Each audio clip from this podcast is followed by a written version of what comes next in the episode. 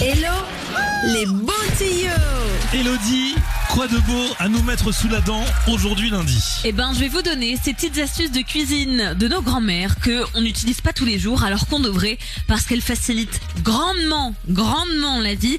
Et la première, ben, je l'ai encore utilisée ce week-end, c'est cette astuce quand on a des pâtes qui sont en train de bouillir. Et il y a ce moment où l'eau déborde et Ah oui. tombe partout sur ta plaque. Ensuite, ça fait des traces et, tu n'arrives plus à les enlever. Et ça fait des Ah traces ouais. blanches. C'est ça, et Ouais. c'est horrible. Et ben pour éviter ça la prochaine fois, au-dessus de votre casserole, vous mettez une cuillère en bois. Ah ouais, Rien de plus simple. En fait, la cuillère en bois, dire ça. elle va empêcher la mousse de déborder et ça va vous éviter de devoir absolument tout nettoyer dans la seconde une fois que le mal est fait. La cuillère en bois va empêcher l'eau de monter et donc de déborder.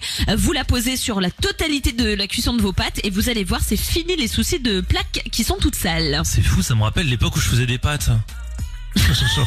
genre, le mec, maintenant je mange que du caviar. Mais j'en ai marre La deuxième chose, c'est quand on a un plat qui pique, mais qui pique beaucoup trop mince, on a eu la main trop lourde sur les épices et on sait pas comment faire, arrêtez de jeter votre plat. Vous mettez une patate dedans.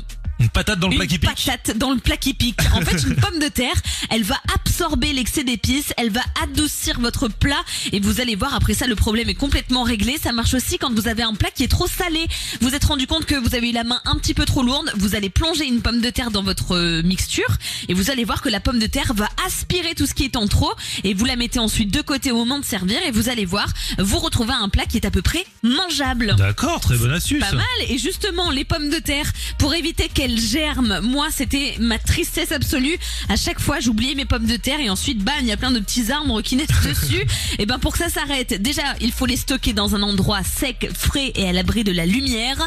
Mais l'astuce à utiliser, c'est de mettre une pomme dans son sac à patates. Et ça fait quoi du coup Et Ça ben en fait, pas la pomme, elle va dégager un gaz qui va empêcher nos patates de germer et qui va les rendre surtout beaucoup plus fermes. Et comme ça, même 10 jours après les avoir achetées, elles restent toujours consommables et surtout en super bon état.